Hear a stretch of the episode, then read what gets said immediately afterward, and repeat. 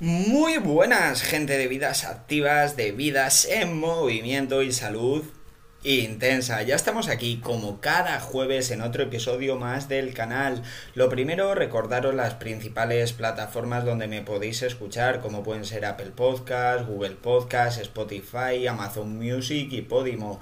Y mi contacto a través de Instagram por si queréis hablar conmigo o consultar mis publicaciones es todo en minúscula salud barra baja intensa. Y ahí hablamos de lo que queráis. Y vamos ya con este episodio 73. Y sabéis, quedan escasas dos semanas para mis vacaciones y es cierto, voy a hacer un viaje bastante largo, que voy a cruzar el charco, pues bueno, para ir a otro país a, a conocerlo. Y es que hablando el otro día con una persona cercana a mí y me dice, oye, ¿cómo es hacer para subir episodio? Y digo, pues no lo sé, pero desde luego que voy a subir. No sé si tendré que tener grabados dos, tres de una y aunque no tengan la magia de grabarlo a semana, tener algo para subir y o que me lo subas tú o o, simplemente dejarlos en borrador y que al pulsar un clic lo pueda subir. Pero lo que quiero sacar la conclusión de esto es que yo cuando me comprometo a algo o me comprometí a hacer este programa,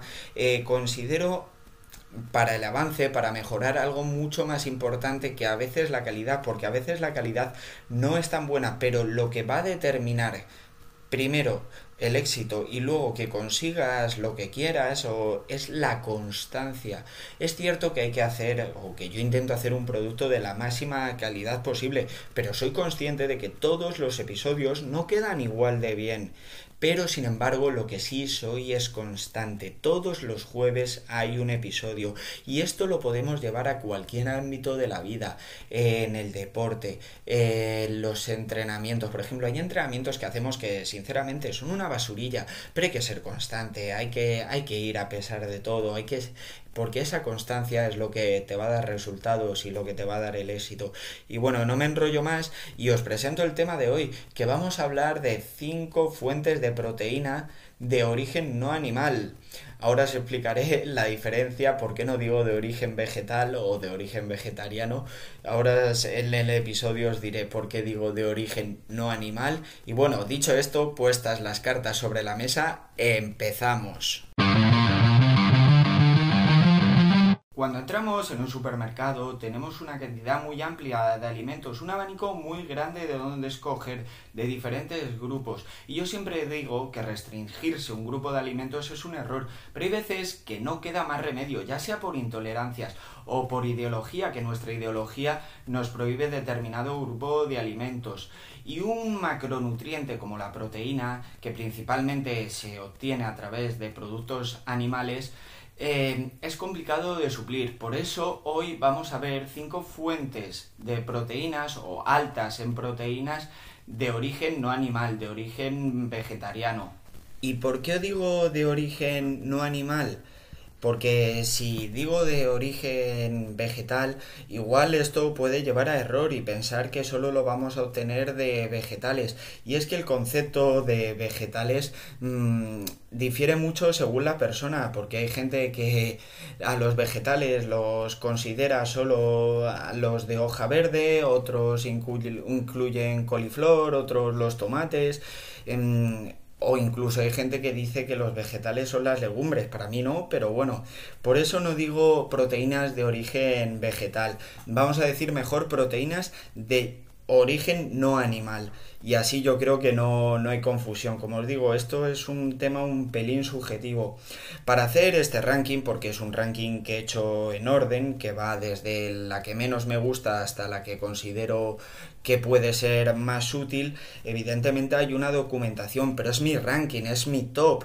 O sea, es, son los productos que yo considero mejores y que, y que ordeno. Y aclarado esto, pues vamos a empezar. Vamos a empezar en esta quinta posición con los vegetales de hoja verde. ¿A qué me refiero con los vegetales de hoja verde? Pues por ejemplo a las acelgas, a las espinacas, a la col, a la lechuga.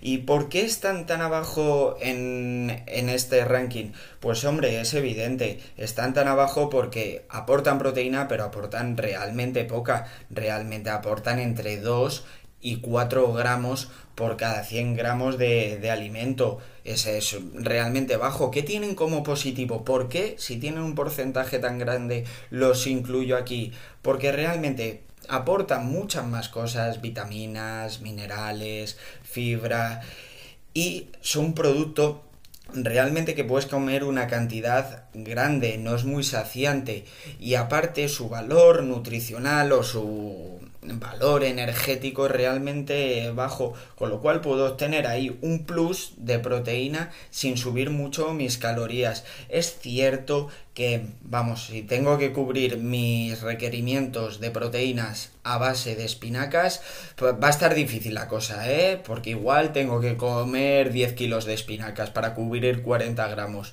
Y, y yo creo que, que no, eh, el siguiente grupo sería eh, los frutos secos. Los frutos secos sí es cierto que tienen un, aporte de proteínas bastante alto, entre 15 y 25 gramos por cada 100. ¿Y por qué si tienen este valor tan alto los sitúo en la cuarta posición?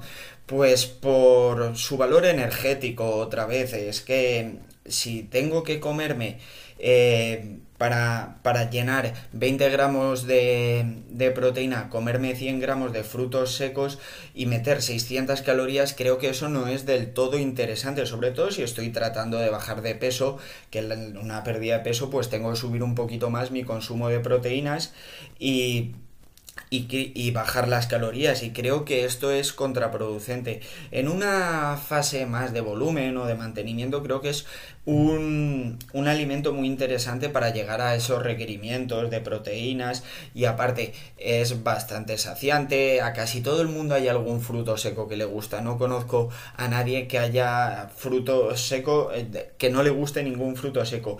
Eh, problema que suelen tener intolerancias, es un grupo alimenticio que tiene un montón de intolerancias.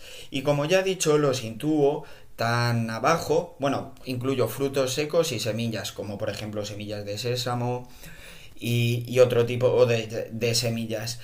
Bueno, lo que decía, lo sitúo tan abajo porque realmente el valor energético es muy muy alto. Estamos hablando de unas 600 calorías de media por cada 100 gramos. Y si por cada 100 gramos me van a aportar entre 15 y 25, creo que sí es una buena fuente de proteínas, pero que el precio a pagar desde el punto de vista energético es muy grande. Evidentemente tiene otros beneficios como las grasas que te aportan son muy saludables, pero no podemos basar, o yo creo que no podemos basar nuestra ingesta de proteínas en frutos secos, porque sí, llegaremos a los requerimientos, pero nos vamos a poner bastante, bastante gorditos, hablando claro. El tercer grupo que incluiría son las legumbres y las legumbres es un grupo que tiene bastante proteína, o sea, la, las legumbres como las lentejas, los garbanzos, las alubias, pesadas en seco por cada 100 gramos tienen entre 20 y 30 gramos de proteína, que es bastante, está a la altura de carnes como el pollo. ¿Qué ocurre? ¿Por qué no la sitúo más arriba las legumbres?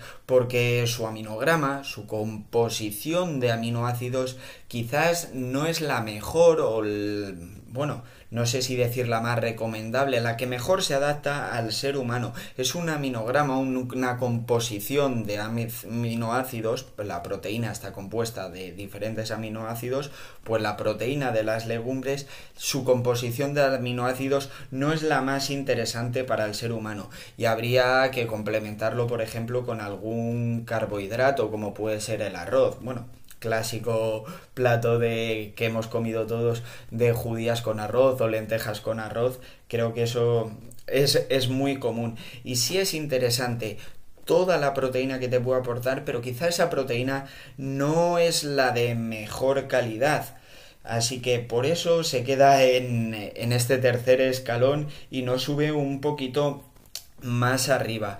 Y bueno, dicho esto, vamos con el siguiente alimento que creo que es realmente interesante. Lo que pasa, bueno, ahora diré los inconvenientes que tiene. Y es la espirulina, es un alga, una hoja de, de alga verde. Y tiene, puede aportar entre 50 y 60 gramos de proteína por cada 100. Esto es una barbaridad, es muchísima proteína. Y se puede combinar de diferentes formas. No penséis en comeros el alga así cruda, no. Por ejemplo, se suele vender pues seca y, y hecha polvo, con lo cual en los clásicos licuados de, lo podemos incluir. licuados, ¿eh? Que no zumos exprimidos. Exprimidos, ¿no? Porque estamos quitándole todos los beneficios a la fruta. Cuando digo un licuado es que metemos la pieza de fruta completa y la licuamos. Un puré, mejor dicho, un puré de frutas. Y ah, se pueden incluir ahí también he visto recetas para meterlo en tortillas, tortillas por supuesto si estamos hablando de cosas vegetarianas, tortillas que no lleven huevo, que no lleven leche, o sea, que las hay que se pueden hacer. Ahí se pueden incluir, incluso lo puedes incluir en, en cualquier receta o echarle por encima unos garbanzos. Eh, es muy fácil de incluir. ¿Qué no es tan fácil? Encontrarla en los supermercados. Generalmente tienes que ir a una tienda de suplementación para buscar estos, pues se suele vender en botes de, de polvo. Luego supongo que también la podrás comprar o buscar en, en estado natural, cosa que veo más complicada. Y por eso creo que es más difícil encontrar este alimento, aparte que el precio, obviamente, todos estos productos que llevan un procesado y que no son tan habituales que no es tan habitual que se venda en las tiendas, eh, creo que son difíciles de conseguir. Y bueno, creo que vamos ya con el top. Y es muy lógico y será el top de mucha gente porque es un producto realmente bueno y es la soja. ¿Por qué digo y englobo la soja? Porque es cierto que tiene muchas formas de presentarse la soja precisamente la meto en el primer rank, en el puesto 1 del ranking, porque al tener tanta variedad es muy fácil de consumir de diferentes formas. Que no te gusta una forma, pues buscas otra. Que esta te produce más gases, pues buscas esta alternativa. Creo que tiene muchísima alternativa. La soja, en su estado natural, aporta entre 40 y 50 gramos de proteína por cada 100, que es bastante, pero comerla en su estado natural es mm, poco común o bueno, se suele mezclar con algún alimento. No conozco a nadie que se haga una ensalada exclusivamente de brotes de soja. Eso me, me parece más raro y complicado. Y luego, como alternativas, es que tiene un montón. Tiene soja texturizada, tofu, tempe, eh, bebidas enriquecidas de soja. Tienes mogollón de posibilidades y te puedes adaptar a muchas cosas. Aparte, que, bueno, quien ha probado el tofu, el tempe, no es que tenga una textura igual a la carne, ni mucho menos, pero sí tiene una textura agradable y se pueden hacer mogollón de recetas. Tofu con arroz y un poquito de aceite de coco, le echas especias y eso está buenísimo. Bueno, me gustaría destacar la composición o los valores que tiene de proteína el tofu, que tiene entre 10 y 15 gramos por cada 100. Creo que esto está bastante bien y el tofu es un producto generalmente muy accesible, accesible en todos los supermercados. No voy a decir marcas, pero creo que es bastante accesible. Otro producto más interesante derivado de la soja, de la fermentación de fermentos de la soja, es el tempe, que es como un pastel, parecido al tofu, pero tiene un poquito más de proteína, tiene más o menos unos 20 gramos de proteína por cada 100 y creo que también se puede combinar de diferentes formas. Lo único que sí, después de pasearme por muchos supermercados, noto que el tempe no es un producto tan común o tan extendido como el tofu, que igual me confundo, tampoco me he investigado al 100%, pero es cierto que a simple vista, pasando por los pasillos, informándome sobre este tema, me ha parecido un poquito menos común este alimento. Y bueno, con esto os he dicho mi ranking, por supuesto, tendréis vosotros vuestro ranking y, o podéis incluir algún alimento más. Este es el mío y lógicamente os da una visión. Es cierto que los datos que doy, esto es 100% objetivo, son datos, pero que luego el ranking es subjetivo. como ya os digo, es mi opinión. Y bueno, creo que con esto hemos finalizado el tema de hoy. Creo que es un tema bastante útil. Nos ha quedado un episodio cortito, fácil de entender y que puede ser útil. Y bueno, no me enrollo más y con esto me despido. Ah, bueno, antes os transmito, os transmito mi contacto a través de Instagram por si queréis hablar conmigo o consultar mis publicaciones. Es todo minúscula salud barra baja intensa y ahí hablamos de lo que queráis. Y lo dicho, nos escuchamos todos los jueves. Y por favor, seguir creciendo, seguir construyendo y a volar.